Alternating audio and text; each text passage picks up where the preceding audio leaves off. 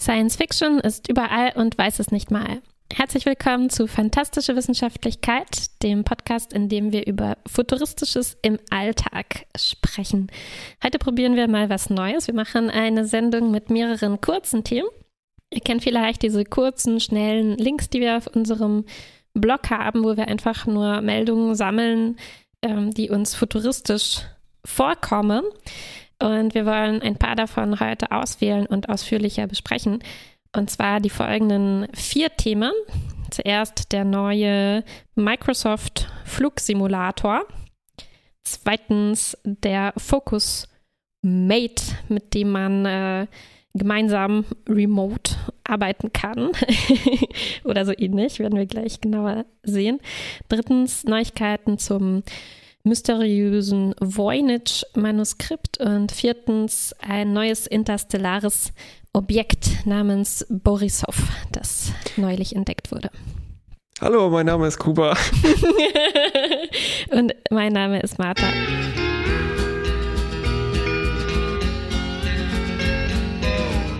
Masters of Science Fiction. True Masters of Challenge by Time. Hey, also ich fange gleich mal an mit dem Microsoft Flight Simulator. Äh, das ist ein Programm, ein Spiel, das ist älter mittlerweile als Office. Die erste Variante gab es 1979 bereits. Hä? Und mm, wann gab es das erste Office? Später als das? Später als das, ja. und natürlich durchläuft ja mehrere Iterationen. Das heißt, es gab einen 97, 2006, glaube ich. Und es ist so eine harte Simulation. Also mittlerweile vielleicht sogar besser bekannt aus diesem Spiel, wo man einen Bus fahren muss, wo man Farmgeräte steuert. Also das heißt, es gibt, es ist keine Arcade-Variante, wo es um Spielspaß geht im normalen Sinn, mhm. ne, wo etwas dramatisch überspitzt wird, sondern es geht darum, Geräte möglichst exakt zu simulieren, sodass man sich in ein Flugzeug setzen könnte und das dann vom Flight Simulator gelernt haben könnte, weil die Knöpfe exakt identisch sind wow. und so das Verhalten im Wind und sowas. Ne? Und hast du das früher schon gespielt? Ich habe äh, Microsoft Flight Simulator, ich glaube, ganz kurz in den 90ern gespielt mhm. und mich später an so äh, Kampfflugzeugsimulationen versucht, mhm. wo ich aber nicht genau sagen kann, wie realistisch die jetzt sind. Mhm. Hm. Ähm, diese neueste Iteration hat angefangen als HoloLens-Demo, was ich interessant finde. Also es geht tatsächlich hier um eine, irgendwas soll augmented werden, aber ah. diese Augmentation hat sich erstmal verschoben. Okay. Und Aber es gibt schon das Spiel, das man jetzt am PC einfach normal spielen kann. Richtig. Also ich schätze mal, mm, eine VR-Variante würde kommen, aber das hat sich erstmal gelöst wieder von.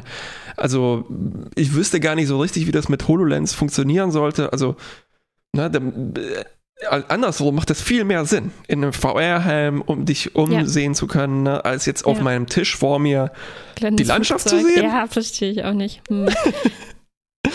Ähm, der Witz jetzt an dieser neuen Variante ist, dass es eine Planet-Scale-Simulation ist. Also das heißt, die ganze Erde existiert und die wird komplett simuliert.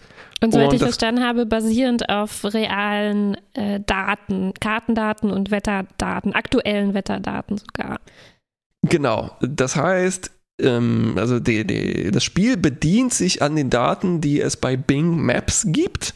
Das ist so, als ob man Bing Maps durchfliegen würde im Prinzip. Ne? Zusätzlich mhm. eingespeist noch äh, aktuelle Wetterdaten. Und was ich sehr interessant fand, ist eben, dass zum Beispiel Verschmutzung eine Rolle spielt. Das heißt, mhm. äh, also die, es ist nicht so eine ideale Simulation von vielleicht der Erde, sondern auch man kann durch Smog fliegen. Zusätzlich auch noch gibt es so, ähm, also nicht nur das tagesaktuelle Wetter, sondern das ähm, eine aktuelle Simul also eine Zeit im Jahr, also eine Jahreszeiten und auch so der Sonnenstand äh, mhm, ist mhm, exakt mhm. angepasst.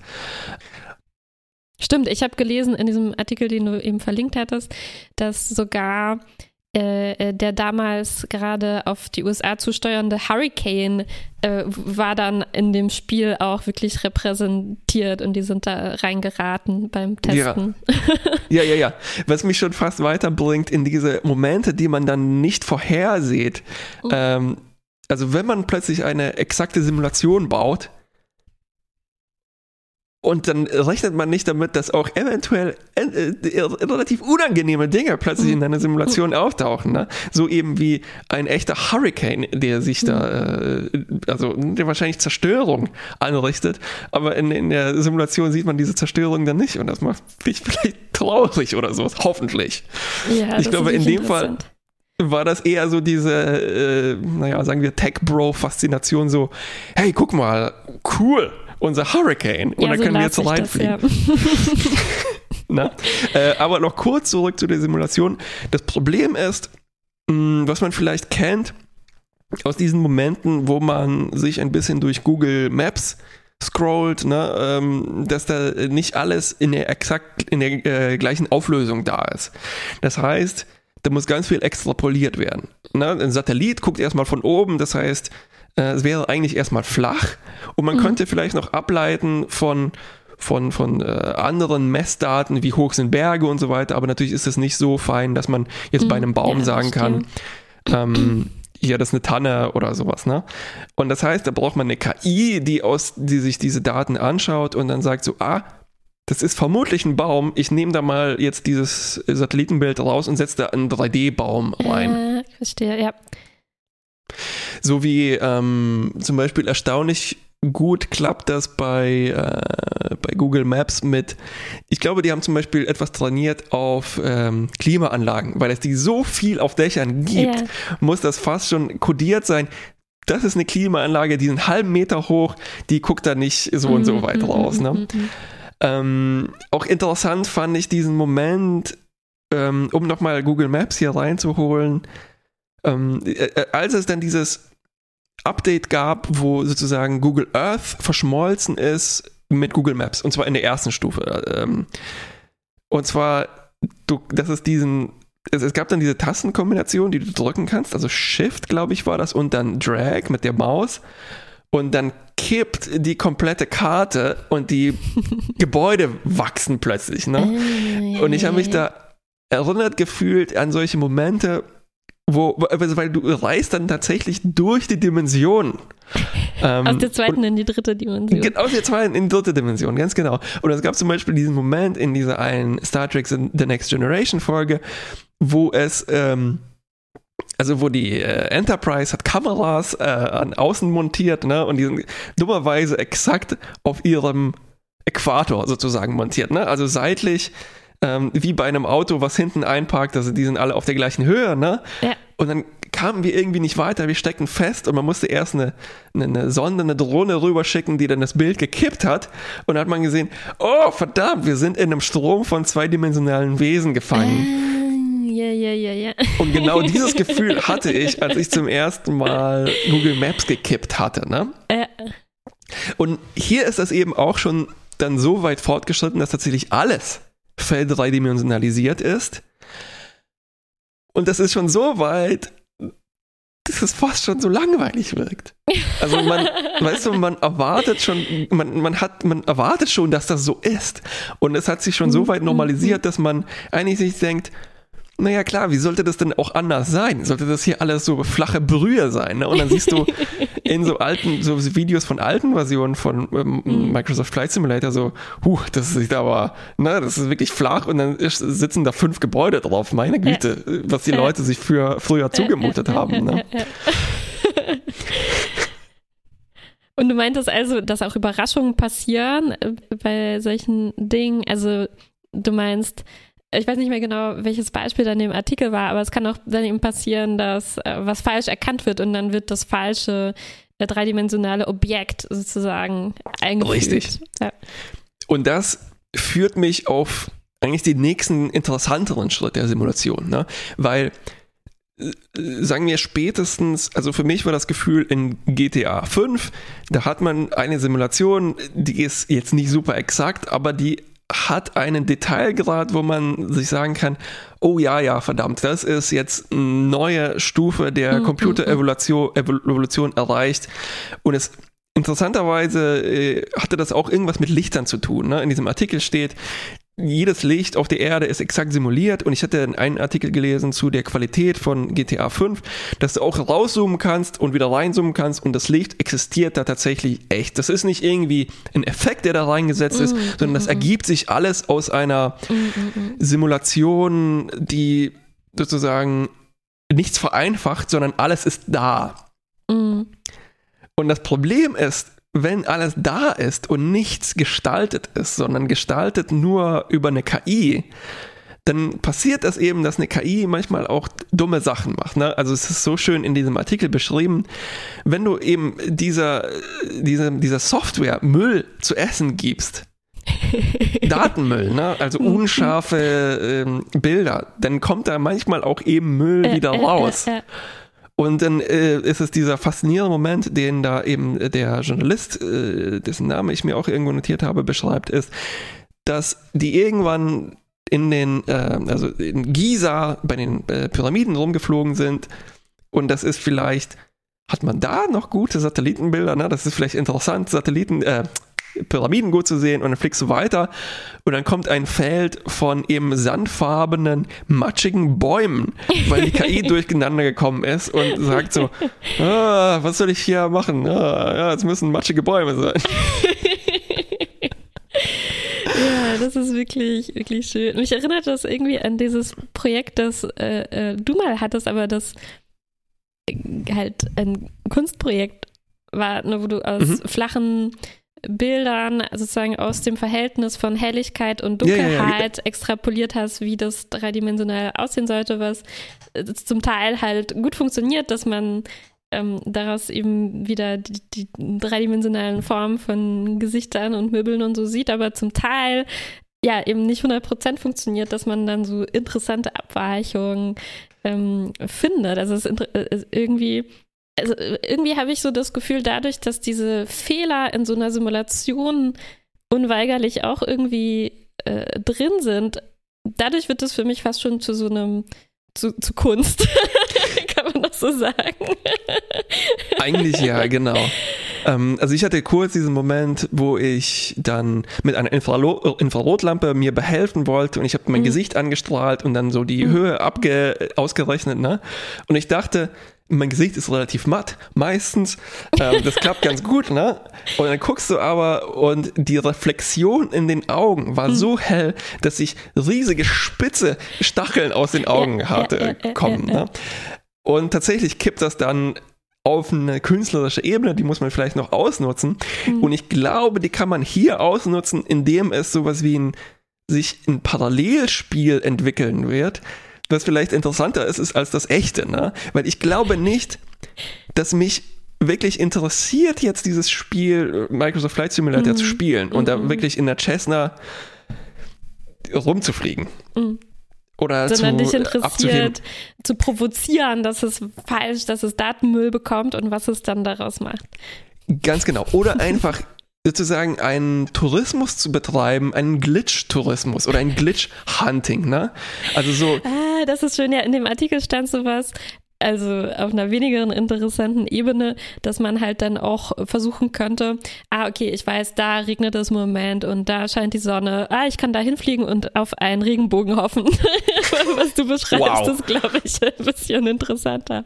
Ganz genau, ja. Also es gibt auch so einen so so ein Sport, bei Google Maps Sachen zu finden. Ne? Mhm. Also so bei Street View sowieso äh, interessante Zusammenstöße, ne? wo, ja, das Google ja, Auto. Ja, ähm, aber auch bei Google Maps gibt es Momente, wo ich glaube Sachen getestet wurden. Es gibt äh, herausretuschierte militärische Anlagen und mhm. sowas. Ne? Und da, mhm, mhm, mhm. da entsteht etwas von selbst. Und das, äh, also so, ne, wie beschrieben, ein Metaspiel. Und ich frage mich, ob es nicht so etwas geben kann wie wie Microsoft Flight Simulator Speedruns. Also ja. ich, ich, ich habe eine Faszination entwickelt für eben Speedruns. Ich würde niemals wahrscheinlich Mario 64 spielen, ist mir viel zu anstrengend, aber ich kann mir unendlich lange Speedruns anschauen, wo Leute sozusagen dreimal ein Salto rückwärts gegen die Wand machen und sich dann hinsetzen und dann pschung, äh, einen Kilometer weiterspringen. Ähm, Und stell dir vor, ne, du hast irgendwo eine Störung in den atmosphärischen Daten Mhm. und kannst dann da reinfliegen und dich teleportieren an einen anderen Fleck. Ja, ja, ja, ja. Ja, ja, ja. Ich glaube, das ist auch langsam, oder lang, vielleicht gibt es das auch schon viel mehr, aber ich habe erst letztens in einer Science-Fiction-Kurzgeschichte, die ich gelesen habe, ähm, die nicht so alt war, ne, also ein paar Jahre alt oder ein Jahrzehnt alt oder so vielleicht, ähm, wo man dann schon vielleicht ein besseres, äh, besser einschätzen kann, was in VR geht und was nicht und so weiter, was dann ähm, relativ realistisch war und es ging einfach nur um so einen Bruder und eine Schwester, die ähm, äh, die VR-Spiele spielen und halt auch darauf aus sind, dann solche Dinge zu finden und auszunutzen, um, ähm, um einfach, also nicht um zu gewinnen oder so, sondern einfach um an Orte zu kommen, die sehr merkwürdig sind und wo, Mhm. wo, wo interessante Dinge, Dinge passieren. Ich könnte mir auch vor, gut vorstellen, dass das ähm, in der Science-Fiction, Literatur und Filmen vielleicht auch irgendwie Einzug erhalten äh, könnte. Ne? In der Matrix war sicherlich auch, ähm, natürlich wurde auch mit sowas, Das ist- gespielt. Auch genau das Beispiel, was ich mir notiert habe. Ja. Also es ist so, ähm, tatsächlich ist in der Matrix das Ausnutzen von Glitches eben äh, ein, ein, ein wichtiger Aspekt. Ne? Ja. Nur, dass der da vielleicht, also noch nicht das mh, visuelle Potenzial ausgeschöpft hat, was vielleicht durch Glitchart da wieder reinkommen könnte. Ne? Also, dass die Katze Mhm. da jetzt zweimal rüberläuft. Ja, äh, Ja. es ist so eine, Ja, ja, ja, die schwarze Katze von In rechts nach links und so. In Mhm. Matrix, ja. Ähm, aber was mich auch erinnert an eben das erste Beispiel, was wir, glaube ich, jetzt, äh, äh, na, wir in, als wir noch jung waren, gab es noch keine VR, was wir gefunden haben, aber bei dem ersten Spiel, was, glaube ich, eine einigermaßen physikalisch korrekte Simulation hatte, das wir gespielt hatten, war das mit den, Das auch, ja, mit den, ja, auch gutes Beispiel, mit den ferngesteuerten Autos, äh, Volt, äh, irgendwas, Re- Revolt. Revolt. Mhm. Genau, äh, also äh, das war eben auch so aufgebaut, dass das wesentlich exakter war und auch freier als zum Beispiel jetzt die Need for Speeds, die wir davor Mhm, gespielt haben. mhm, Ne? mhm. Und es war auch viel faszinierender zu gucken, wo in dem Level kann ich vielleicht noch hinfahren Ja. und wie kann ich die Physik-Engine provozieren, da doch raufzukommen. Ne? Ja, ja, ja. ja. Wo, wo, gegen Mi- äh, Motocross Madness, übrigens auch ein Microsoft-Spiel, glaube ich, äh, auch diese äh, äh, Wand hatte am Ende, wo man dann, wenn man geschafft hat, darauf zu kommen, die einen belohnt hat mit einer Explosion, weil man Ja, nicht von der Welt runterfallen sollte. Das ist sicherlich 99 Prozent. Äh, Heute würde man sehen, ne, heute würde man eine Trophäe davon bekommen und sehen, very frequent, 99 Prozent der Spieler schaffen das. Das ist nicht das Erste, was man, was man probiert. Aber ich glaube, bei diesem ganzen äh, Spiel äh, fragt man sich natürlich, und, und, und wann kann ich dann endlich durch alle äh, Google Street Views laufen, wie durch eine echte Welt. Ne? Und wenn ich mir das so vorstelle, dass man wirklich auch zu Fuß basierend auf realen weltweiten Kartendaten durch Städte gehen könnte oder fahren könnte, äh, da würde mich jetzt sehr äh, reizen, daran teilzunehmen an diesen Reisen, die du gerade beschrieben hast, dass man halt eine Führung bekommt, nicht zum Brandenburger Tor oder so, sondern eben zu so sehr merkwürdigen Phänomenen Ja, ja, ja, die, die durch, ähm, ja, durch Fehler im, in der Software oder im Kartenmaterial oder in der KI oder so äh, entstehen. Das wäre wirklich, wirklich sehr schön. Es gab schon so Ansätze, äh, weil Google Street View hat tatsächlich äh, 3D-Daten mit drin. Die sind nur nicht zusammenhängend, soweit ich weiß. Das heißt, du hast pro Sphäre sozusagen Tiefeninformationen. Mhm. Und da hat jemand so eine Augmentation dafür geschrieben, dass du äh, Lianen, äh, alles, alles wächst zu. Ja, mhm, Ähm, mhm, aber es ist halt noch nicht so ganz integriert, dass man, dass sich daraus jetzt ein mhm, mhm. ähm, Durchlaufen ergeben kann. Aber äh, kommt natürlich demnächst, würde ich sagen. Ja, aber dafür, das könnte ich mir dann wiederum augmented sehr gut vorstellen. Ne? Angenommen, wir kriegen eine Brille, die wir auch draußen, also gibt es natürlich schon, aber an- angenommen, das setzt sich mehr durch. Wenn man dann halt draußen rumläuft, aber äh, eigentlich sieht man eben die, die simulierte Version und die auch manipulierbarer ist für die Spieler. Ich freue mich drauf. Ja, und dann kommt ein Flugzeug durchgeflogen, weil das irgendwie rübergeschwappt ist von Bing. Äh, oh. Ja, äh, sehr schön. Wollen wir zum nächsten Thema? Sehr gerne. Das nächste, was ich mir angeschaut habe, ist eine hm, Produktivitäts-App, wo ich erstmal immer sehr, sehr kritisch bin. Weil ähm, erstens Apps bin ich sehr misstrauisch. Zweitens Produktivität ist ein Feld, wo sich viel Pseudowissenschaft bewegt und auch viel Hokuspokus. Und außerdem wird Produktivität vielleicht auch ein bisschen überbewertet in unserer Welt. Ne? Also und eben die, diese Sache, die mir hier begegnet ist, hat mich erinnert an eben äh, Konstrukte aus dem ha, 19. Jahrhundert oder irgendwie sowas. Ähm, ich habe das in unseren Links bezeichnet als Panoptikon, also das mhm. Panoptikon, ein Konstrukt, ein Gefängnis, wo die Gefangenen äh, beobachtet werden können, aber nicht zurückschauen können. Durch die Architektur ist das so vorgegeben. Ah, okay. Und man kann beobachtet werden, aber man kann selber nicht beobachten, verstanden. Genau. Und hier haben wir eben die App, die nennt sich Focus Mate. Also der Kumpel, der dir hilft, dich zu fokussieren, oder vielleicht ist es auch eine, eine, eine Aufforderung, Focus, Mate. Ähm, ja, ich glaube, letzteres. Es funktioniert so. Es ist eigentlich super simpel, was es dazu zu so einer App macht, wo man sich sagt, scheiße, wieso bin ich nicht drauf gekommen? Wieso sind wir noch nicht Millionär, weil wir das uns ausgedacht haben? Ganz genau. Eigentlich ist es nur ein Kalender, wo man, wo sich zwei Leute zusammenfinden und dann wird eine Videokonferenz hergestellt zwischen beiden Parteien. Ähm, die Videokonferenz läuft 50 Minuten. Äh, der Kalender sieht eigentlich auch aus wie ein Google-Kalender. Die Videokonferenz übrigens auch eine ganz normale Jitsi-Videokonferenz, wie wir sie auch schon benutzt haben, um unseren Podcast aufzuzeichnen.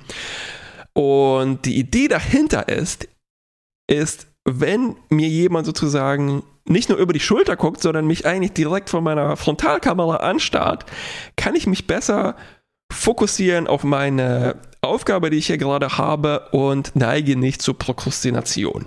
Mhm. Weil der Fluch des Homeoffices ist eben, dass ich hier einen Browser direkt neben mir habe und die Küche ist da und ich kann mir was zu essen holen, aufs Klo gehen und so weiter. Ja, ich glaube aber nichts. nicht nur das. Also selbst wenn man im leeren Büro also wenn man im Büro ist, aber niemand sonst ist da und selbst wenn man da nicht diese Ablenkung des Alltags hat, äh, finde ich, macht das schon psychologisch durchaus was aus, dass man sich eben unbeobachtet fühlt und man, man machen kann, was man will.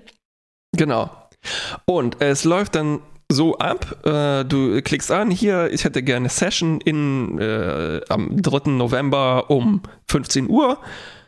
Äh, das wäre jetzt in 15 Minuten übrigens. Äh, und dann kommt relativ zügig jemand und sagt, ah ja, hier, bestätigt dann äh, sagt die App so, hier geht los in 10 Minuten, es kommt ein Countdown und dann begrüßt man sich kurz, beschreibt, an welche Aufgabe man heute arbeitet. Dann läuft das für 50 Minuten und dann sagt man sich, hast du es geschafft heute, was du machen wolltest? Ja, okay, tschüss. Bis zum nächsten Mal vielleicht. Und ich habe es gemacht ich habe die Einleitung, die Einweisung äh, durchgeschaut. Es ist, es ist sehr stark ähm, darauf ausgerichtet, auf dieses, ich mache heute eine besondere Aufgabe und ich mhm. beschreibe die. Mhm. Also es ist nicht nur, dass dir jemand zuschaut, sondern es versucht sozusagen auch auf einem anderen Weg zu sagen, ähm, Stücke das, was du machst. Mhm, mh, mh. Ich, ich könnte mir vorstellen, dass das am Anfang so ist. Ne? Also ich hätte am liebsten gesagt, so ja, ich muss einfach 50 Minuten arbeiten, mhm. meinen üblichen Kram, den ich hier abarbeiten muss. Mhm. Ähm, und jetzt, also dann habe ich das angefangen, die Person, die mir zugeteilt wurde, ähm, hat an ihrer die Notizen für ihre Dissertation bearbeitet in diesen 50 mhm. Minuten mhm. und sie sagte so, ah ja, ich gehe am Anfang kurz noch eine Minute raus, mir einen Tee zu machen und dann geht's los. Mhm. Ich habe mich während dieser ganzen Zeit nicht getraut, aufs Klo zu gehen. Das war die erste äh, Wahrnehmung. Dann die, äh, noch davor war es so, weil meine Kamera so eine komische Untersicht hat vom Laptop her. Hm. Und ich hatte gerade einen äh, riesigen Pickel und ich hatte fettige Haare und, äh, und ich habe meine Narbe am Kinn plötzlich gesehen und so. Also ich habe mich sehr komisch gefühlt am Anfang. Hm. Ähm, Und ich habe mich auch am, äh, überhaupt niemals getraut, einen Screenshot zu machen während dieser ganzen Zeit, ne? weil er vielleicht so ein Geräusch macht, so ein Klick und so. Also auch selbst für, selbst für Forschungszwecke. Ja, ja, ja. Na, und ich dachte ja. mir, verdammt, sind hier eh vielleicht 90% Journalistinnen unterwegs, weil das halt die App noch neu ist, die das alles genauso wie ich ausprobieren. Ne? Aber die Person eben, die mir zugeteilt wurde, war, hatte schon 180 Sessions und so weiter mhm. und war aber sehr freundlich und sagte, ja, okay, hier, so, so läuft das. Und, und also ist die Idee ist aber, dass man währenddessen äh, überhaupt nichts sagt zueinander?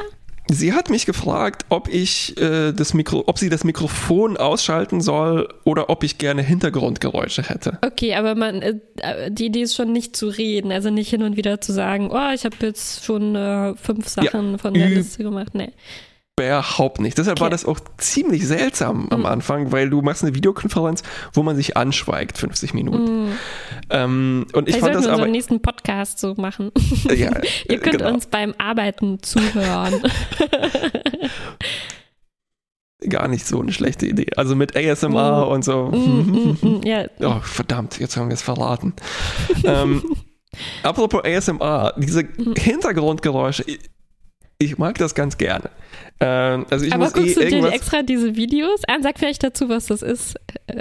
ASMR-Geräusche sind es, also es ist so eine behauptete psychologische äh, Effekt, der sagt, äh, manche Menschen reagieren ganz extrem auf ganz leise Geräusche. So, äh, und dann kann man sich die anschauen und dieses Kitzeln, was dann im Kopf entsteht, äh, mhm. so auslösen. Ja, also zum Beispiel so, es gibt ganz viele Videos jetzt, wo jemand mit Papier raschelt oder sich die Haare bürstet oder, oder flüstert. So, ja. Äh, genau, leise Geräusche. In dem Fall äh, kommt dir aber sozusagen die Optimierung von Videokonferenzen zu, äh, äh, dazwischen, ah, ja. weil die darauf programmiert sind, halt das genau das zu filtern. Ja, genau. Und es bleiben nur die extrem lauten Geräusche und es gab ein paar extrem laute Geräusche. Also das war, äh, sie war in New York und ich hatte sofort Sirenen mehrmals in der, ganzen, in der ganzen Arbeitszeit und auch hin und wieder extrem laute Hubgeräusche. Also so, mhm. du arbeitest ganz leise ne, und plötzlich kann so ein! und, äh, und, und hast du, hast du in den 50 Minuten irgendwas geschafft oder warst du viel zu aufgeregt und darauf aus, so gut, so dich gut zu präsentieren, als würdest du arbeiten? Von allem ein bisschen mhm. was. Also am Anfang war es schon sehr, sehr ungewohnt.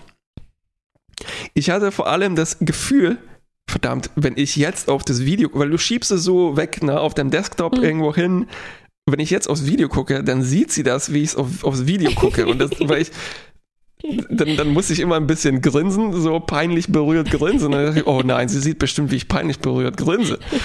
Und das erzeugt dann so ein Feedback-Loop aus komischen Gefühlen. Ne? Mm. Ähm, was ein wirklich neues Gefühl ist. Also das ist tatsächlich hier das äh, Science-Fiction-hafte. Das ist ein Moment, den ich so noch nie erlebt habe. Mm, mm. ähm, so. Ja, Irgendwann groovt man sich dann so ein und dann läuft es tatsächlich. Also ich kann tatsächlich arbeiten und ich muss sagen, es hat geklappt. Erstens bin ich, habe ich mich nicht getraut, aufs Klo zu gehen, also schon mal Zeit gewonnen. Ja. Zweitens habe ich wirklich weniger prokrastiniert. Es könnte daran liegen, dass es meine erste Session war und mhm. so weiter. Ne? Und natürlich kann man sich im Browser einfach einen Facebook-Tab aufmachen und so. Aber es funktioniert. Diese Beobachtung, beobachtet mhm. werden, funktioniert tatsächlich. Ja, und meine, was ich daran interessant finde und was meine Frage dazu wäre, äh, ist, das ist, glaube ich, auch wirklich eins von diesen Phänomenen, die nur funktionieren können, wenn das wirklich ein menschliches Gegenüber ist oder zumindest eins, von dem man denkt, dass das ein menschliches Gegenüber ist. Sehr ähm, interessanter oder? Weil Punkt, es gibt ja. ja diese Diskussion auch im Hinblick auf andere Sachen, zum Beispiel, wenn es darum geht, um so unangenehme Gefühle davon, dass zum Beispiel jemand die E-Mails durchgeht, um dann bessere Werbung für einen zuzuschalten oder ähm, sonstige Dinge, die mit Überwachung zu tun haben. Ne? Also ob das andere Gefühle in einem auslöst und auch anders zu bewerten ist, wenn das eine automatische KI macht, als wenn das ein, ein Mensch macht. Und ich glaube, das ist hier, es ist immer dann relevant oder macht zumindest für die Emotionen einen großen Unterschied, Also für die, für die äh, ethische Bewertung sicherlich auch, aber ich glaube, hieran sind vor allem die Emotionen jetzt interessant an der App, die du beschreibst. Ähm, da, dieses beobachtet werden, das ist schon was sehr Spezifisches, äh, wo das, wofür es einen großen Unterschied macht, ob man das wirklich für ein, eine Person hält, oder? Die, die, die einem da gegenüber ist. Also wenn du dir vorstellst, das wäre jetzt ein komischer Roboter gewesen, der dir zugeguckt hätte, wäre die wahrscheinlich ja. anders gegangen. Ja, ja, ich, ich habe natürlich auch äh, X-Eyes immer an und dann gucken die Augen immer meinen Cursor an und folgen mir. Hat nicht denselben Effekt. Hm, ganz am Anfang, ja, ich hätte mich auch nicht getraut, aufs Klo zu gehen. ähm, aber es, es gibt, ähm, ja, High-Level auf jeden Fall. Aber ich glaube, es gibt auch Low-Level psychologische Effekte. Wie, das ist der Grund, wieso bei äh, Fahrstühlen Spiegel montiert sind. Weil du dich dann ähm, beobachtet fühlst. Und, Und keine, das, keine peinlichen, damit die Leute keine äh, schlimmen Sachen im Fahrstuhl machen? Ja, und gleichzeitig auch zur Beruhigung.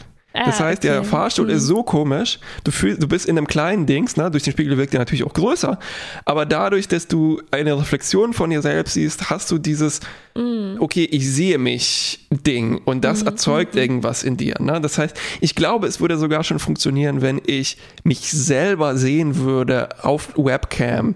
Also ich, ich mm, in, okay. in, in, meinem äh, Kunstschaffen, äh, im ganzen Testen mit, mit Webcam, mit, mit, mit Videoverfremdung und so weiter, habe ich das hin und wieder auch, dass ich mich selber als Testmaterial benutze. Ne?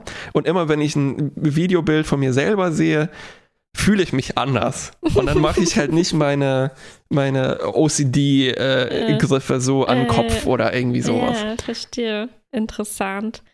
Also unsere App wäre dann wahrscheinlich noch billiger, ne? Das ist einfach nur äh, ein Feedback von der Webcam. Selbst, toll. Ich weiß ja nicht, ob das so ein Riesengeschäft wird. Das ja, ist schon relativ wir, leicht selbst einzurichten wahrscheinlich. Ja, Man macht einfach nur einen leeren Chat an, Videochat an. Ja, oder wir machen einen YouTube-Kanal, wo wir einfach von uns so Arbeitssachen äh, aufnehmen. Also eine Stunde beim Arbeiten. Ich glaube, davon gibt es auch schon mehr als genug. Hm. Ja, ja, für alles zu spät. Für alles äh, zu spät. Eben, für alles und trotzdem ist es halt dieses, es ist, es ist so erstaunlich, wie simpel das ist, ne? Und es ist gleichzeitig so mundän. Also so, das mhm. ist was man da sieht, ist so langweilig. Das ist schon fast so langweilig wie die erste Webcam, die da halt diese Kaffeemaschine angeschaut hatte, ne? damit mhm. die Leute können gucken können, ist überhaupt Kaffee da. Ja. Ähm, ziemlich und gleichzeitig genial. ziemlich genial, ja. In Vergessenheit geratene ähm, Fähigkeit hier. ähm, äh, ja, und ähm, gleichzeitig erzeugt das auch so ein Gefühl von, das sagt uns etwas über, äh, ich weiß nicht, Einsamkeit vielleicht. Also man sitzt zu Hause mhm. im Homeoffice oder in deinem Büro und dann schaltest du dir einfach jemand dazu, mhm, der in die ja. Leere starrt. Ja. Und es ist auch dieses Bild, was da entsteht, ist so ganz seltsam. Ähm, also äh, mir, äh, mich erinnert das, also diese Frontalperspektive der Kamera, die man hat, ne, weil man eh immer am Laptop arbeitet, mhm. ist so, das Bild, was da entsteht, erinnert mich komischerweise an so diese Head-Up-Displays von Iron Man oder jetzt schauen wir gerade Neon Genesis Evangelion. Ne? Also dieses, mhm. dieses komische Bild, was sich da herauskristallisiert hat für ich sitze in einem Roboter und steuere den fern und du siehst aber nur wie mit einer Webcam jemand. ja. Und das, es ist, es, das, das Bild ist älter als Webcams. Mhm. Na, weil mhm. die auch in diese, diese Mech-Sachen aus den 90ern sind ja noch vor Skype entstanden und sowas. Mhm. Also du willst damit sagen, bei manchen Leuten, die da auftauchen, weiß man nicht genau, ob die nicht vielleicht gerade einen, Robot, einen riesigen Roboter steuern, in dem sie sitzen. ja, das würde auch dafür sprechen, dass meine Partnerin also die hat, glaube ich, nichts mitbekommen. Also die ist da schon so drin. Mhm. Ich glaube, sie hat es vielleicht auch minimiert und hat einfach nur noch das Gefühl übrig, oh ja, vielleicht reicht ihr das Lämpchen, das an der mm, Laptop-Kamera mm. leuchtet. Ne? Ja, ja. Weil als die Session vorbei ist, habe ich auch gesagt so, äh, hello? und dann auch so gewunken, ne? Und mhm. dann, dann macht die App auch halt so ein kleines Klingeln, wenn die Session vorbei mhm. ist, hat sie auch erstmal übersehen und sagte so, also ja, sorry, ja, äh, war ja, so ja, in der Arbeit drin. Aber ich habe mein Dings geschafft. Das ist interessant, ne? wenn wirklich, wenn es wirklich nur um das reine Bewusstsein geht, da ist jemand, der vielleicht auch äh, schlecht von mir denkt, wenn ich jetzt Quatsch mache. und das wird mir einfach nur signalisiert durch irgendein An und Aus. Äh, ja, durch ein, eine LED, so ja, einfach. LED. So, das ist unsere App. Das, die macht einfach nur die, das Lämpchen an, der Webcam an. Genial. Ähm, genial. Ähm, die, das einzige Problem, was hier äh, leider war, ist, dass das extrem viele Ressourcen auf meinem uralten Laptop verbraucht, ja. sodass ich nicht wirklich arbeiten konnte. ja, das ist vielleicht aber ein singuläres Problem von dir und deinem Laptop. Genau. Das ist äh, wahrscheinlich so lösbar, wie, ich, wie wir gerade auch diesen Podcast aufnehmen, dass ich dich neben meinem Aufnahmelaptop auf einem iPad haben muss, mhm. weil geht sonst nicht. Ich könnte mir schon vorstellen, dass viele Leute das auch so machen, ne? dass sie es an, an ihrem Handy, äh, an ihrem Smartphone das, anmachen. Ja, sie hat das auch gleich vorgeschlagen. Sie mhm. meinte nur, das äh, ist für die Batterie schlecht. Mhm. Ja, kann man auch anschließen. ähm, Was ich jetzt noch vorschlagen würde, ist die billig, die Dirty-Variante im Dirtyverse äh, davon ist einfach Chatroulette anzumachen und zu Ja, ja, zu genau. Das, das, ja, das, das, das wäre auch interessant. Chatroulette habe ich eigentlich selber nur erlebt ähm, in einer, im Rahmen einer Comedy-Show oder wo der ah. ähm, Dan Stern äh, das gerne mal einbaut und einfach Chatroulette anmacht, dann sieht man die Leute, ist schon ganz schön gemein, und die sehen halt das Comedy, ganze Comedy-Publikum, das johlt, ne? Und viele davon, muss man sagen, sitzen da schon so in Unterhose. Publikum. Die Armen, im Publikum, sowohl im Publikum als auch die Chatroulette-Teilnehmenden. Ich kann mir das jetzt auch gut vorstellen als Comedy-Element, dass man einfach ähm, Focus Mate anmacht und guckt, wie die darauf reagieren, dass sie ja. dass sie dann einem Wobei, Comedian 50 Minuten beim Arbeiten zu, zuschauen müssen. Stimmt, ist ja auch meine Arbeit. Ne? Ich habe ja ein Set, ein 50 Minuten Set. Ja, aber es, es, baut schon auf, also es, es schlägt dir vor, dein Real Name zu benutzen und mm, ja, okay. ähm, also das Intro-Video ist, außer dass es jetzt so tech-broy ist, das sind zwei Dudes natürlich, die ihr mm. Büro in New York haben, ist es schon sehr auf Sauberkeit und so mhm. wirklich Produktivität ja, fixiert. dass man keine Angst haben muss, dass man dann erstmal durch fünf Creeps oder 50 genau. durchklicken muss, bis man in ja. Und das, Arbeitspartner findet. Das Gruselige ist, dass ich tatsächlich überlegt habe, so, ja, das würde mir tatsächlich hin und wieder helfen. Hm. Und das macht mich irgendwie ein bisschen traurig, aber andererseits ist, naja, ja. Why not, ne? Eben, ja, ich kann das gut nachvollziehen. Für mich macht das schon einen Weil, Unterschied, ob jemand einfach anwesend ist oder nicht beim Arbeiten. Deswegen ja auch, ich meine, ja, deswegen ja auch die ganzen Coworking Spaces. Richtig, so ja, ja, ja. Das, das halt Problem wäre. Günstigere Variante hier. Oder das kostet Problem, das was, Focusmate? Ähm, irgendwann schon. Ich habe jetzt hm. nicht genau den, den Preis nachgeschaut. Ähm, hm. Vielleicht ist das auch die äh, Startphase gerade von, von dieser Software. Vielleicht kriegt man ähm, auch ähm, Partner von besserer Qualität, wenn man das bezahlt. Die produktivsten und wertendsten Mitarbeiterinnen und Mitarbeiter. Ähm, ja, die ganz ähm, kritisch gucken. Augenbrauen also, hochziehen. So, das, das Pro-Programm ist dann, die arbeiten gar nicht, die starren dich nur an. Genau, die machen das hauptberuflich. Das ist dann ihre 50 Minuten Arbeit, dich anzustarren. Dafür bezahlst du die, ne? Ja, ja, ja. Uh, das wäre etwas auf Mechanical Turk oder sowas. Genau mhm. das ist das Problem. Ich, also, apropos Mechanical Turk, ich könnte mir vorstellen, dass das erstens distributed sein kann. Das heißt, mhm. ein Aufseher guckt sich mehrere Leute an, ne? dann Stimmt. wären wir wirklich beim Panop Panoptikon. Ja. Weil wenn man merkt, ja. oh, guck mal, hier gibt es dieses kleine Start-up, das funktioniert ganz gut, die Leute haben irgendwie nichts dagegen. Mhm. Und dann kommt eine Firma und sagt so, oh ja, hier, das ist übrigens jetzt Pflicht. genau, ja. Ja. Naja, aber das ist ja dann fast schon wieder, äh, also wie so eine Szene, wo Mr. Burns halt die ganzen Mitarbeiter im Atomkraftwerk überwacht, oder?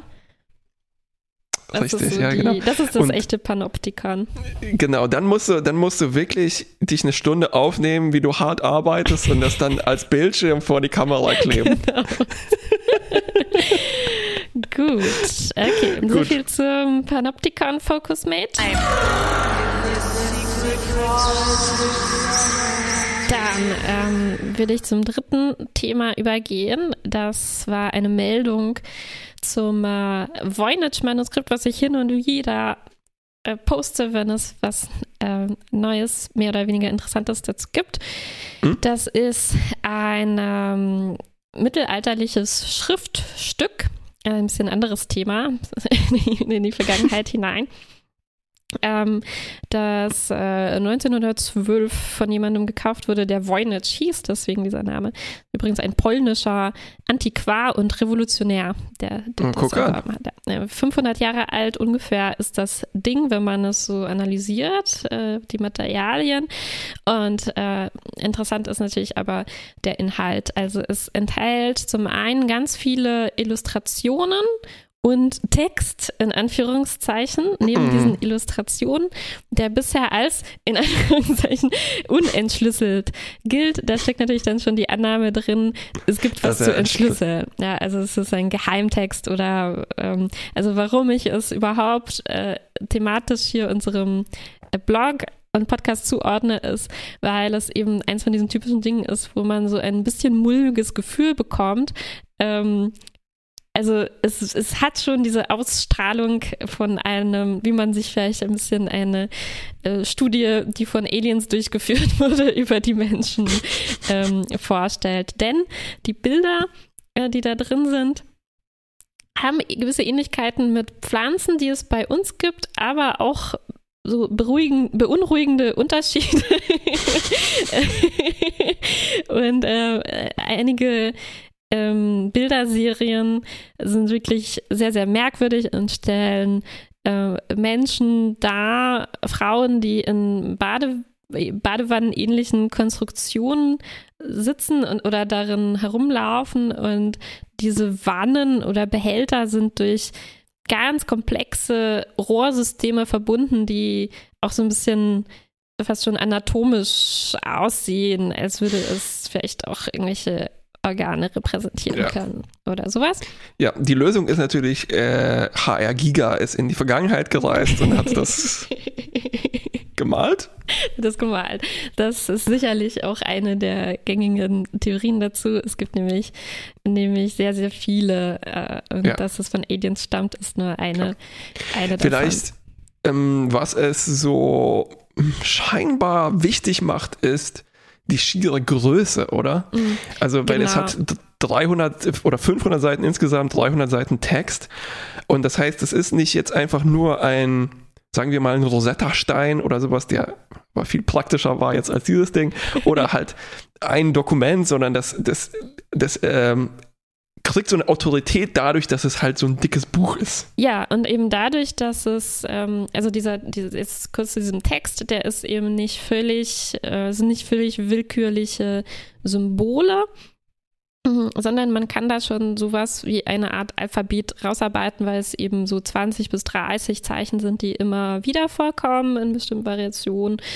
Ähm, und die halt auch immer wieder verwendet sind, sodass es eben nicht total zufällig aussieht, sondern zumindest hat sich jemand, hat da jemand sehr, sehr viel Arbeit investiert, um dieses Ding zu erstellen. Also natürlich gibt es auch, also als ich das verlinkt hatte, war so die neueste Analyse ähm, oder äh, Theorie dazu sozusagen, genau. dass, äh, dass es halt einfach nur ein ähm, ein Hoax, ho, wie sagt man das eigentlich auf Englisch? Hoax. Hoax war also ein, eine Art ähm, ähm, Streich oder Fälschung, um das wurde ja auch relativ teuer verkauft. Äh, also vielleicht, ähm, vielleicht Ja. sowas, aber es stellt sich natürlich trotzdem, also es ist nicht wirklich eine befriedigende Antwort. Auch für Wenn man- mich schon. man fragt sich eben schon, wie, wie wurde das erstellt und warum? Ne? Äh, Und das ist schon ein bisschen wenig zu sagen. Äh, ja, halt. Einfach Zum so. Spaß. ja, einfach so zum Spaß. Obwohl man schon dazu sagen muss, also es gibt auch einen XKCD-Comic dazu und äh, in dem wird äh, eine Parallele gezogen dazu, man stellt sich vor, in 500 Jahren findet jemand so ein Dungeons and Dragons Regelwerk oder sowas. also natürlich hm. gibt es auch nicht wenige Leute, die warum auch nicht einfach nur aus Spaß ähm, eine Sprache erfinden und darin Dinge gestalten. Ähm, kann also natürlich auch einfach sowas sein oder in irgendeinem Wahn aufgeschrieben und mhm. aufgemalt oder sowas. Aber was ich eigentlich ähm, noch ein bisschen näher äh, beschreiben will, ähm, ist, dass äh, auch, ähm, auch Linguisten versucht haben, sich damit auseinanderzusetzen oder so ähm, eben Leute, die gewohnt sind, Co Codes zu entschlüsseln oder zum Beispiel alte Sprachen zu rekonstruieren und sowas. Und ähm, was die festgestellt haben, ist unter anderem, dass ähm, bestimmte ab sehr abstrakte Eigenschaften, die Sprachen haben oder die sprachliche Texte haben, darin auch zu finden sind, wie zum Beispiel ähm, so eine Gesetzmäßigkeit, dass in, ähm, in natürlichen Sprachen äh, die, die Häufigkeit von Wörtern auf eine bestimmte Weise verteilt ist. Also dass das ja. häufigste Wort doppelt so häufig ist wie das zweithäufigste und immer so weiter. Genau. Und das unabhängig von der Sprache. Genau, ja, genau. Also wirklich eine sehr abstrakte Eigenschaft, die eben auch hier drin ähm, drin zu finden ist. Und deswegen gibt es eben sehr, sehr viele auch Hobby-Linguistinnen und Linguisten, die eben versucht haben, äh, ja, einfach Ähnlichkeiten zu finden zwischen diesen Symbolen und echten Buchstaben äh, aus, aus irgendwelchen Sprachen der damaligen Zeit oder von früheren äh, Sprachen und die dann eben versuchen, entweder wirklich ein, ein Alphabet und ein Lexikon und eine Grammatik und so zu finden, die darauf irgendwie passen würde und das dann irgendwo einzuordnen in irgendeinen Sprachzweig oder zu versuchen, das wie so einen simpleren Code zu lesen. Dieses Symbol steht für ein A, dieses A, Symbol steht für und so weiter. B. B. C. ähm, Genau, und das ist eben bis heute, hat das noch lange nicht nachgelassen, dass Leute immer noch versuchen, da was rauszuholen. Und immer wieder gibt es eben diese Meldungen, dass, äh, ah, jemand äh, ist jetzt äh, der Meinung, dass das eine bestimmte Variation von irgendeinem türkischen damaligen Dialekt oder sowas, ja. äh, sowas ist. Ne? Aber das ist äh, bisher alles ganz, ganz wenig überzeugend ja. gewesen. Was ich sehr schön fand, apropos dessen, ist in dem Text, den du dazu verlinkt hast, mhm. dass der ist ein sehr guter Text ist, und zwar von jemand, der sich auskennt. Und in dem Fall war eben wieder mal eine Theorie aufgetaucht, ähm, so, das könnte kreolisch sein. Mhm. Und dann schreibt der Autor deines Textes äh, so, okay, ich bin Kreolist, ich kenne mich mit Kreolisch aus. Also hat mich dieser Typ, der mit seiner Hobby, mit seiner Fan-Theory im Prinzip mhm. angeschrieben. Und dann schreibt er weiter, ja, leider hat er überhaupt keine Ahnung von Linguistik, Sprach, wie sich Sprache verändert, Typologie, Schreibsystem, Phonologie, linguistischer Sprache, ro ähm, romanischen Sprachen und empfehlen alle Fähigkeiten, die für eine ernsthafte linguistische Analyse nötig sind. Und das war so eine gründliche Auseinandernahme von diesem, dieser Hobby-Theorie, die hat ja, mir ja. sehr gut gefallen. Ja, aber ich muss sagen, trotzdem ist dieser Text jetzt auch nicht, also bringt einen auch nicht so viel weiter. Ne? Also natürlich schon, indem er einen spezifischen Vorschlag auseinander nimmt, ja. Aber am Ende war dann seine eigene Schlussfolgerung folgende. Äh, er schreibt, allein daran, dass es bisher noch nicht als, noch nicht mhm. linguistisch dekodiert wurde, daraus kann man schließen, dass es einfach nicht dekodierbar äh, ist. Und das genau. fand ich irgendwie. Das Problem ist, wann ist dieser Zeitpunkt eingetreten? Schon mhm. bei der ersten Analyse oder sagt man irgendwann so, okay, jetzt müssen wir das uns eingestehen, ne? ja, ja, also ich glaube, das, so, das Argument ist, es gibt halt wirklich auch richtig viele Fälle, in denen man von einer bestimmten Sprach, Sprache oder Sprach, sprachlichen Varietät wirklich ganz wenig nur zur Verfügung hat an Dokumenten oder einfach nur ein paar Töpfe, ne, wo ein Bild und ein, irgendein Wort draufsteht oder so. Topf und, steht da drauf. zum Beispiel. Nee, Zucker. Das ist kein Topf, steht da drauf.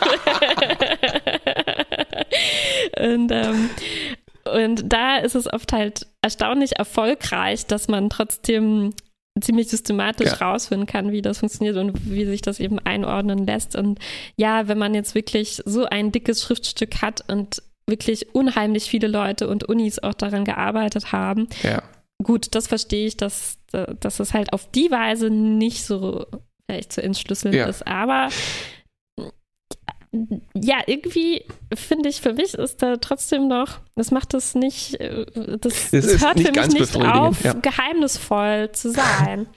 Das Problem ist hier vielleicht, oder nicht das Problem, aber es wird auf jeden Fall nicht diese Hobby-Leute zum Schweigen bringen, weil es also weil das äh, argumentiert ja irgendwie so mit Occam's Razor, ne? Weil mhm. es bisher mhm. nicht gelungen ist und wir, dann ist die einfachste Lösung wahrscheinlich die richtige. Es ist äh, einfach fake. Es, es mhm. hat keinen mhm. Sinn. Und also weil äh, zum Beispiel, wenn er eben äh, ZIPS Law, also ZIPS Gesetz über die Verteilung von bestimmten mhm. Buchstaben ist es, glaube ich, ne, zitiert, ähm, den stimmt das zwar, aber dann können die Leute, die zum Beispiel sagen, das kommt von Aliens, sagen so, ja, ja. die haben halt kein ZIPS-Gesetz, ne? die haben ein ZIPS mit zwei Z-Gesetz.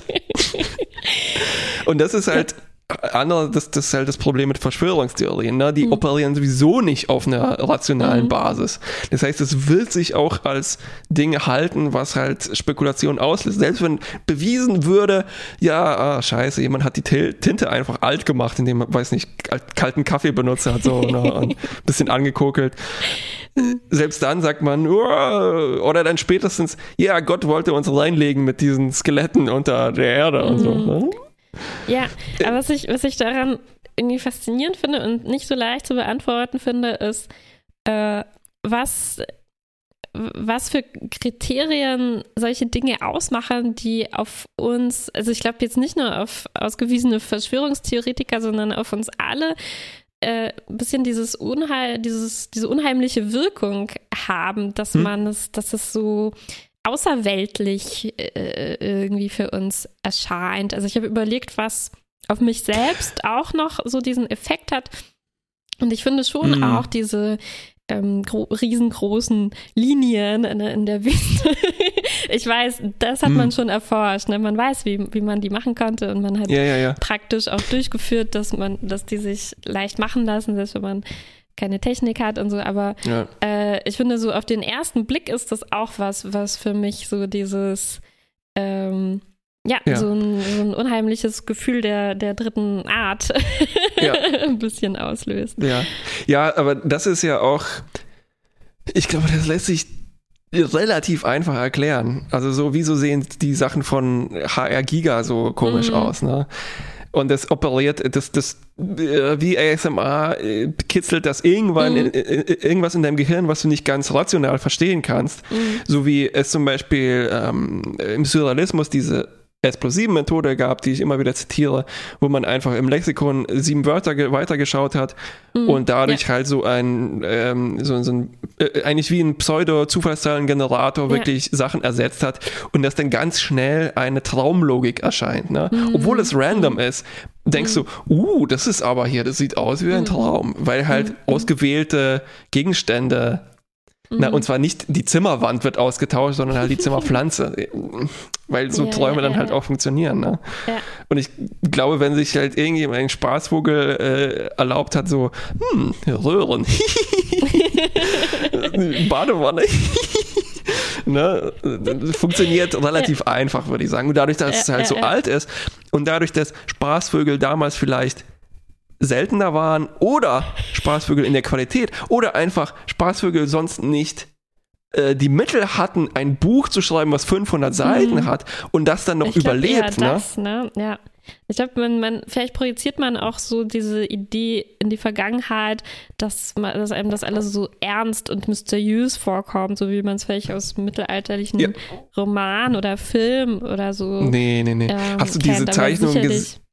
also es würde mich überhaupt nicht verwundern, wenn das ein, ein, ein Spaßvogel gemacht Ja. hat. Es gibt regelmäßig diese Artikel, huch, was hat es mit diesen Leuten auf sich, die in den Marginalien sind, die sich Trompeten in den Hintern stecken? Ja, das geht eigentlich bis hin zurück zu. Ich war mal bei einer Führung durch eine Ausstellung, als diese ähm, kleinen Figürchen aufge, ausgegraben wurden. Ich glaube, in Tübingen war, waren die ausgestellt, ähm, die die ältesten Kunstobjekte äh, von- von Menschen erstellt waren. Also wirklich vor zigtausenden Jahren. Und die äh, Person, die die Führung gemacht hat, hat dann halt auch so erzählt, ja, jetzt wird versucht, äh, jetzt Theorien darüber zu bilden, warum haben das diese Menschen gemacht, so ein, eine Figur von einem kleinen Tier zu machen. Äh, ne? Und ähm, sicherlich kann man sich fragen, natürlich, ja, man, man kann nicht einfach sagen, das ist das gleiche wie heute, klar, also wenn man völlig anders lebt und in Ja. einer anderen Gesellschaft ist. Aber trotzdem fand ich es erstaunlich, dass halt überhaupt nicht darin vorkam als mögliche Hypothese, dass sie halt Kunst machen. Richtig. Nein, es muss irgendwas Religiöses sein oder irgendeinen praktischen Nutzen haben oder so. Ja. Ähm, aber, aber man hat, glaube ich, schon ein bisschen so diese, dieses Vorurteil, dass es früher gar keinen Spaß Spaß, gab. gab. ja. Ja, und es muss nicht mal Spaß sein, sondern es ist halt ein äh, nicht sprachliches Ausdruckswille, Mhm, ne, der automatisch kommt, glaube ich, wenn man Bewusstsein hat oder Individualität oder sowas. Ähm, äh, zwei Kommentare noch jetzt dazu. Ich habe kurz danach einen Artikel gelesen über eine statische Analyse von, jemand, von einer Datei, einer äh, komprimierten Datei, die jemand gefunden hat und der sich so, das ist ein Hobby, Dateien reverse zu engineeren. Und zwar alte PlayStation 3 Spiele irgendwie, ne? Was für ein verrücktes Hobby, sowas hätte es früher nicht gegeben. Richtig. Und ähm, dann äh, geht er, also das ist hier ein Pierre Boudin und der geht ran und der untersucht dann auch eben, wie, welche Strings gibt es da drin, welche Frequenz haben die, erinnert mich an etwas, was es gibt. Mhm. Und dann beschreibt er am Ende so, oh, ich habe drei Stunden gearbeitet hier äh, für 40 Zeilen Python-Code und es war, hat sich so gelohnt. ähm, und das ist irgendwie schön, dass also es, es macht Spaß, Sachen zu entschlüsseln. Ne? Ja, und deshalb ja, kann ich ja. schon verstehen, wieso sich Leute halt an dieses Dokument ransetzen. Nur, dass es halt in dem Fall tatsächlich Beweis, also am Ende gab es einen Beweis, ja, das hat geklappt, das Mhm, ist mhm. So, so und so komprimiert. Ne? Und andererseits habe ich auch mit Vergnügen diesen Artikel gelesen, weil es halt so diese Methodik beschrieben ist, wie Leute was machen. Ja, Äh, Was ist, Stimmt, und es, es erinnerte mich dann wiederum weiter, es hat alles irgendwie mit Hacking zu tun.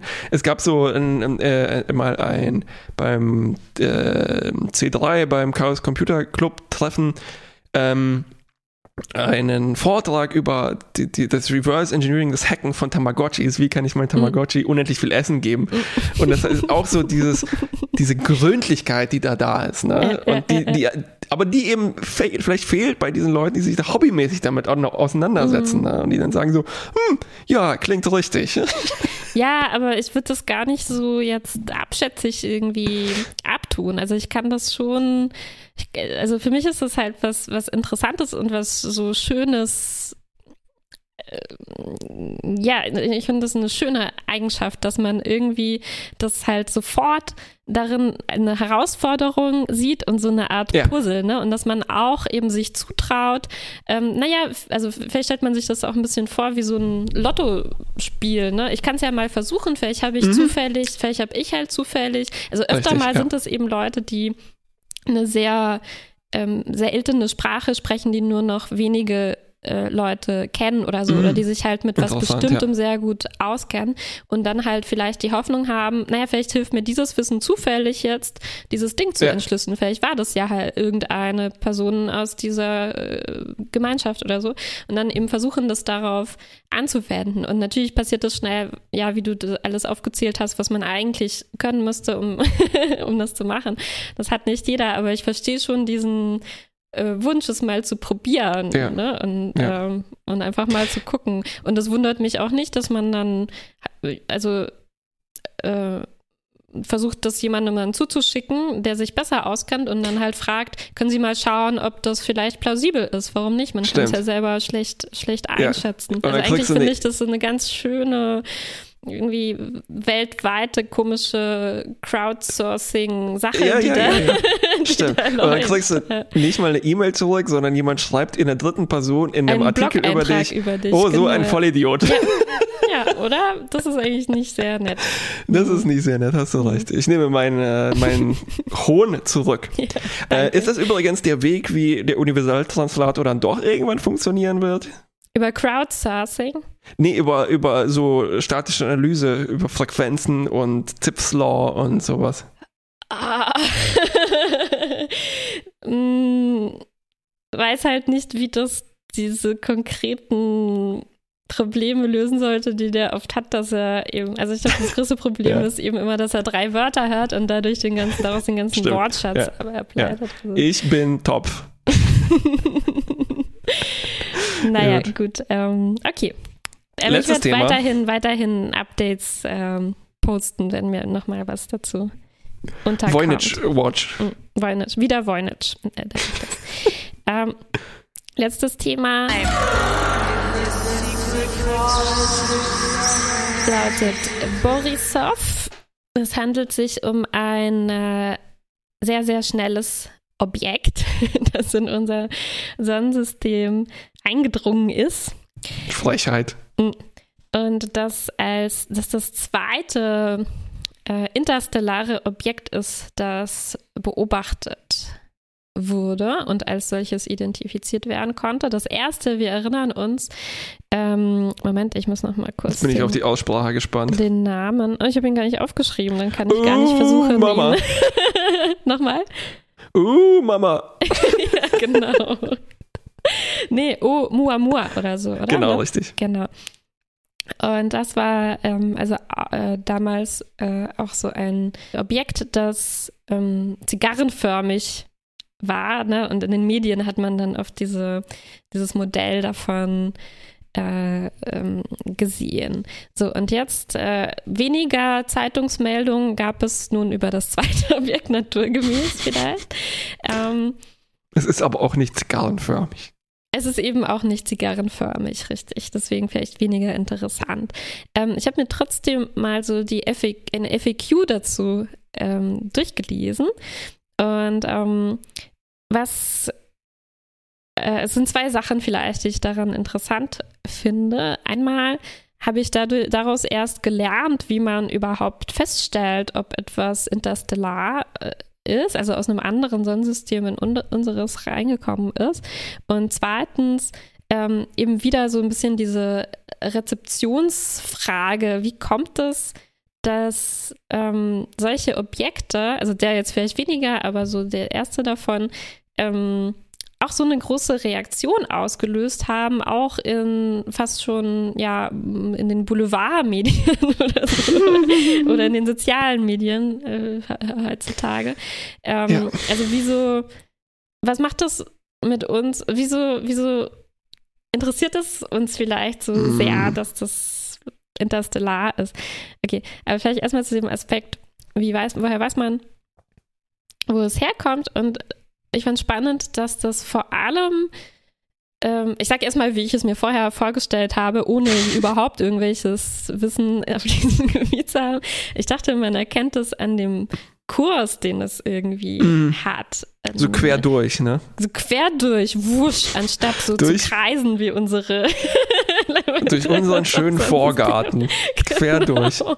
Genau. Aber es stimmt nicht. Das ähm, hat wenig damit zu tun, sondern ähm, man erkennt das vor allem an der Geschwindigkeit, weil das eben, ähm, es ist zu schnell sozusagen, um einen Ursprung innerhalb unseres Sonnensystems zu haben, weil es einfach keine Möglichkeit gibt, wie etwas so schnell innerhalb von unserem Sonnensystem ähm, werden könnte. Und das war da Ja. sehr schön in diesem Text, den ich dazu gelesen habe, aufgedröselt. Also selbst wenn Dinge kollidieren, ne, könnte man sich vielleicht vorstellen, boah, dann Ja. dadurch werden die Trümmer Boing. sehr schnell. Stimmt. Aber es, das funktioniert so nicht. Aber ich kann Sachen auch ziemlich schnell beschleunigen, wenn ich einen Basketball nehme und oben einen Tennisball drauf, dann lasse ich das fallen und dann, dann Genau. verlässt es auch Oder zwei. Flummis aufeinander. Das schon mal probiert. Eine andere Möglichkeit, die man vielleicht, wenn man sich besser als ich auskennt, ähm, noch überlegen könnte, wäre durch Annäherung an große Dinge, äh, wie den Jupiter oder so, dass man da äh, durch die Anziehungskraft quasi so ein, äh, Ja, Gravitationsschleuder. Geschwindigkeit aufnimmt. Ähm, aber ähm, auch das ist halt ähm, entweder unmöglich oder vielleicht sehr, sehr, sehr, sehr unwahrscheinlich, dass man, dass man da so schnell es, dadurch wird. Es ist übrigens 41 Kilometer pro Sekunde schnell Wow. kann man sich überhaupt nicht, nichts drunter vorstellen. Äh, das schnellste Objekt, das wir, wir die Menschen, gemacht haben, ist 16 Kilometer pro Sekunde schnell. Das ist diese Voyager, Voyager 1 Mhm, Sonde. Genau. Das fand ich auch beeindruckend, das zu erfahren. Oh ja, das ist diese uralte Sonde, die wir damals geschickt haben. Unser Mhm. einziges oder das zweiteinzige von unseren interstellaren Ja. Objekten. Ne? Ja, In den inzwischen- 70ern. Ja, inzwischen auch äh, Sonnensystem verlassen. Ich hätte geschätzt, dass Voyager 3 viel, viel schneller sein kann als Voyager 1. ja. Ähm, und andererseits ist es eben äh, zum Beispiel auch nicht schnell genug, um aus einer anderen Galaxis äh, gekommen zu sein, weil man braucht wohl sehr, sehr ganz schön viel Schwung, um aus äh, so einer Galaxis raus, rauskommen. Na, und vor allem dann auch Zeit. Also wenn du ausrechnest, ja.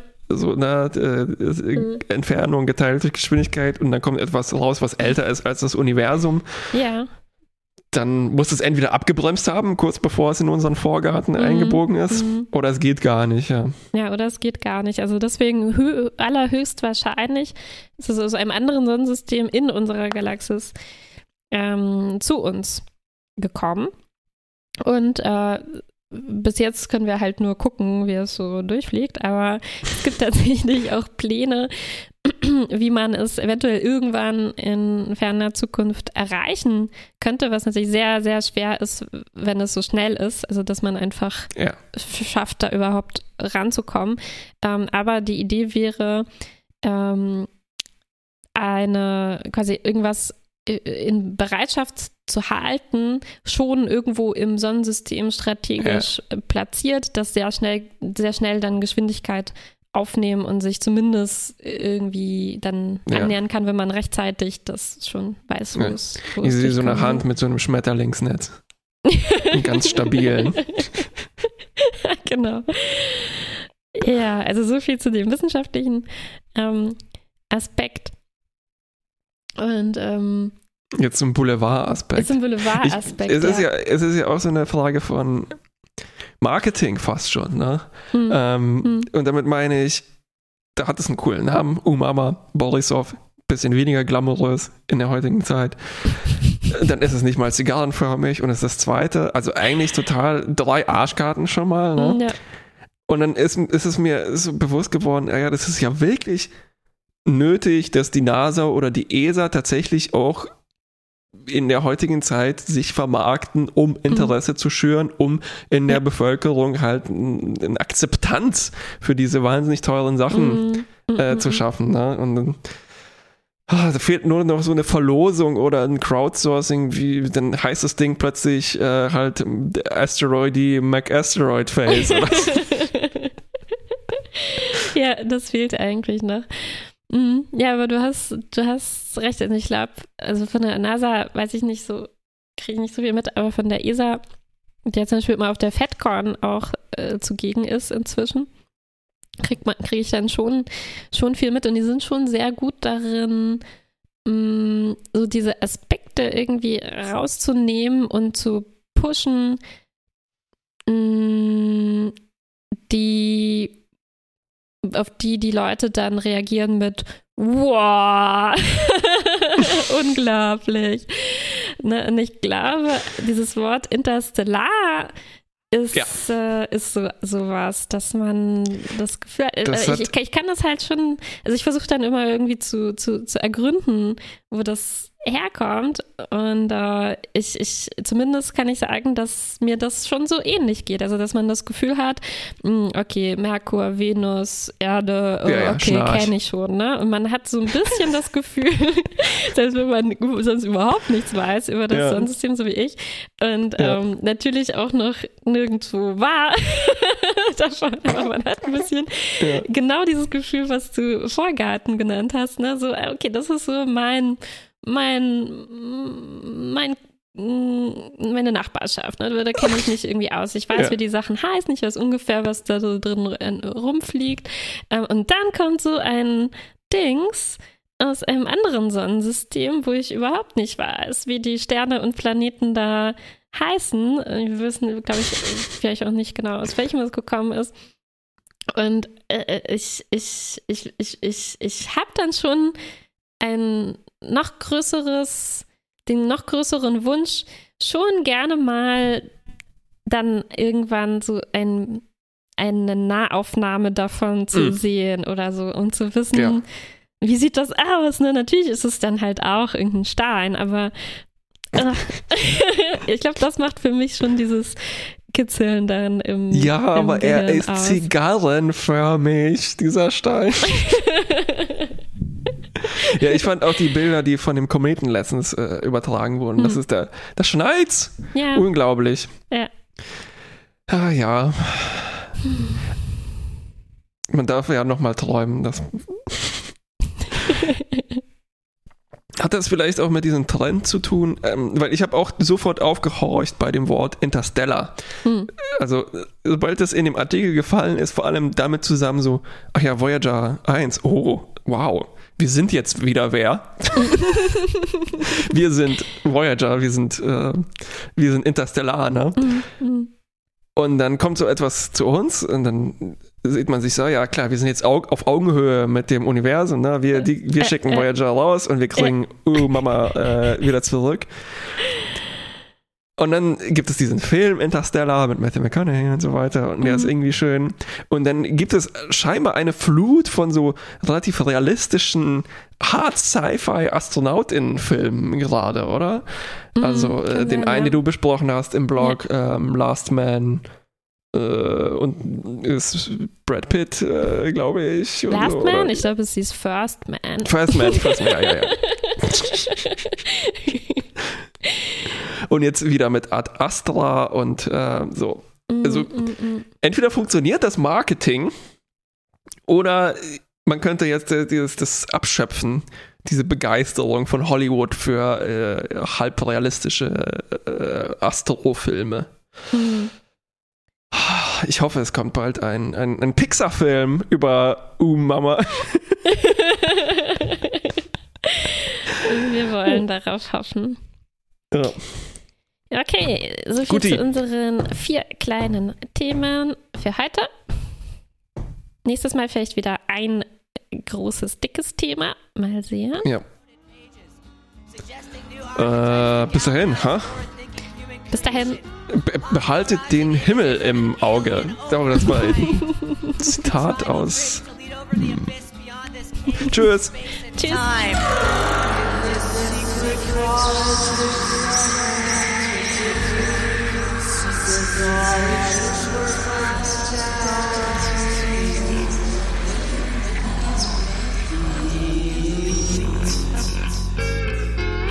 Masters of science fiction, true masters unchallenged by time, not merely prophesizing, but actually shaping the future of our humankind. Intro, outro, and background music. Masters of Science Fiction by Lazy Magnet. Licensed under Creative Commons by NCSA 3.0 via freemusicarchive.org. This podcast uses the same license. www.fantastischwissenschaftlichkeit.de